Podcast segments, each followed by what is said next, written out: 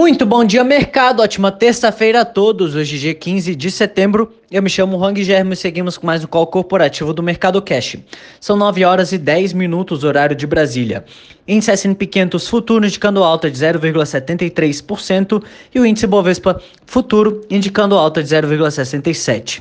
O índice brasileiro encerrou o dia de ontem em alta de 1,94%, cotado aos 100.274 pontos, seguindo o desempenho positivo de Wall Street, com a expectativa após o anúncio da retomada dos testes da vacina da AstraZeneca contra o coronavírus. Na semana passada, os testes haviam sido suspensos por conta dos efeitos colaterais causados em um paciente. Hoje, os mercados mundiais procuram se firmar em território positivo enquanto os investidores aguardam reuniões dos bancos centrais dos Estados Unidos, Japão e da Inglaterra nesta semana. A produção industrial chinesa cresceu 5,6% em agosto, ante o mesmo período do ano passado. Economistas consultados pelo The Wall Street Journal previam uma alta anual de 5,2% para agosto. Em julho, o aumento foi de 4,8% e já as vendas do varejo cresceram 0,5%, primeiro resultado positivo neste ano. Mesmo assim, as vendas caem 8,6% no acumulado dos oito primeiros meses do ano. Nas bolsas europeias, o Eurostox opera em alta de 0,56, Alemanha sobe, sobe 0,31, Paris sobe 0,49, Milão em alta de 0,82 e Reino Unido em alta de 1,11%. Já no mercado asiático, o índice de Xangai fechou em alta de 0,51%, Hong Kong em alta de 0,38 e Tóquio em queda de 0,44.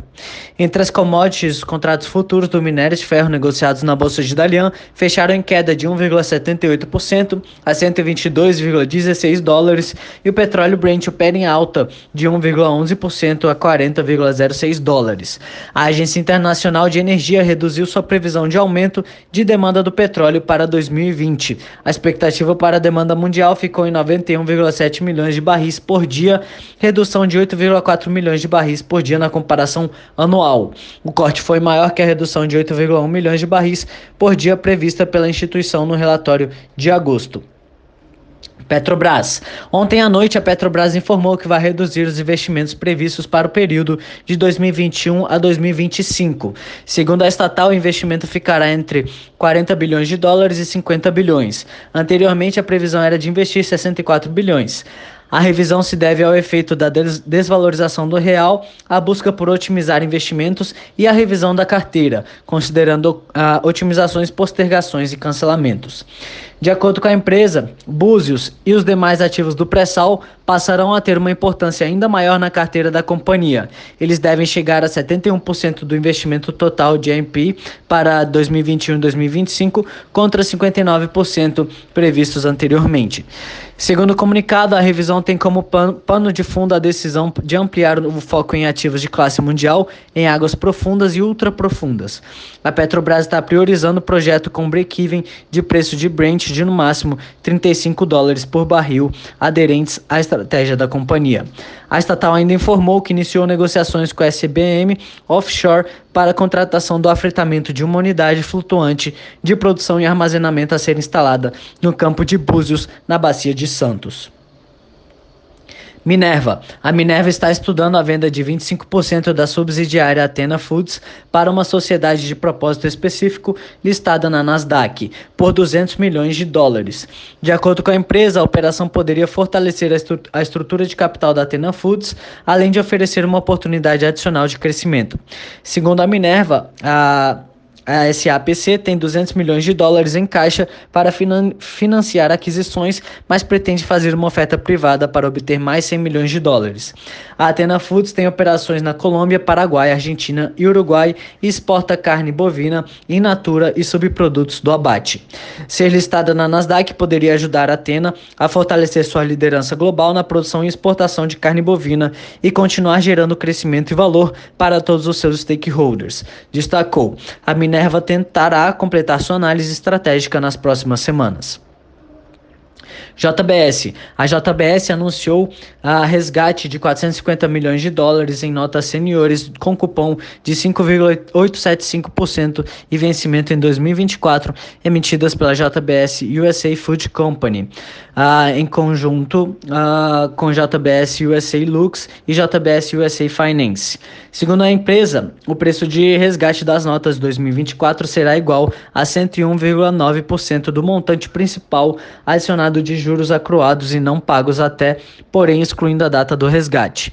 O resgate das notas de 2024 deverá acontecer no dia 14 de outubro de 2020. Segundo a empresa, o resgate reduzirá as despesas anuais com juros em 26,4 milhões de dólares.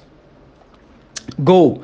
Ah, depois da Azul, a Gol poderá receber uma proposta de financiamento desenhada pelo BNDES, em conjunto com o Sindicato de Bancos Privados, segundo o Estado de São Paulo.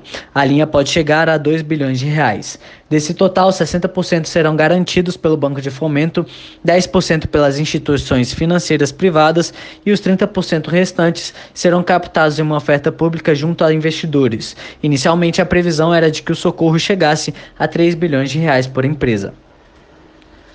Oi, depois de aprovar a mudança do seu plano de recuperação judicial, a Oi está se preparando para entrar no leilão de 5G com um novo sócio. Segundo o jornal O Globo, a empresa pretende criar um marketplace para a venda de produtos e serviços digitais. Nesse ambiente será possível comprar até empréstimos e serviços de segurança residencial, de acordo com o jornal. A lista tem como base o investimento em fibra ótica, por isso a Oi deve participar do leilão de 5G previsto para o ano que vem. Rapvida. A Superintendência Geral do CAD recomendou ao Tribunal da Autarquia a rejeição da aquisição da operadora de planos de saúde Plamed Plano de Assistência Médica pela Rapvida, segundo publicação no Diário Oficial. Em dezembro do ano passado, a Rapvida adquiriu 100% da carteira de contratos de cobertura de serviços de saúde celebrados pela Plamed, com sede em Sergipe e operações também na Bahia e em Alagoas. Em parecer no website do órgão antitruste, a Superintendência Geral do CAD determinou que as empresas atuam, que atuam em nicho específico, o que torna mais provável o exercício de poder de mercado. Links, TOTS e Stones.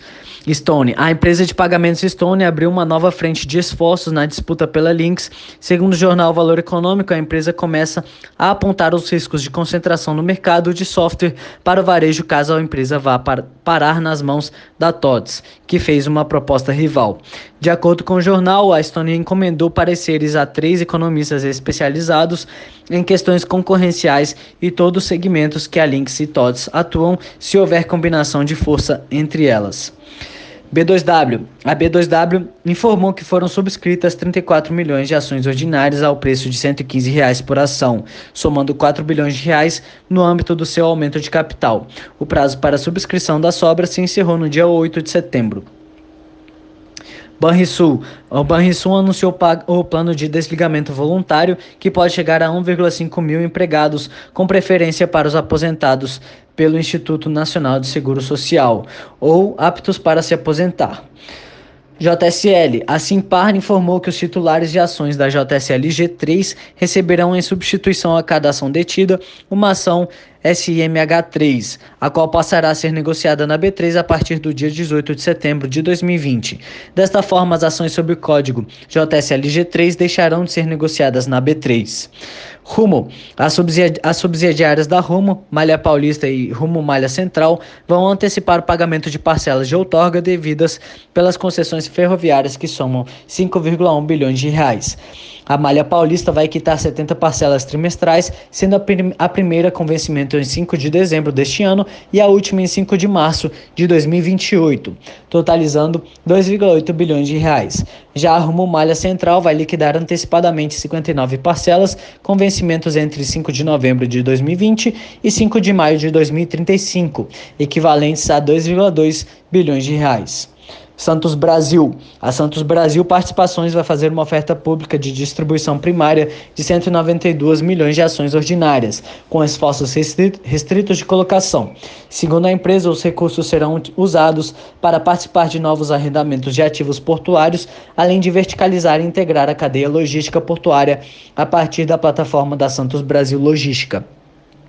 A empresa também pretende ampliar e consolidar a participação na movimentação brasileira de containers. Por hora, estas são as principais notícias. Desejo a todos um excelente dia e ótimos negócios. Um forte abraço.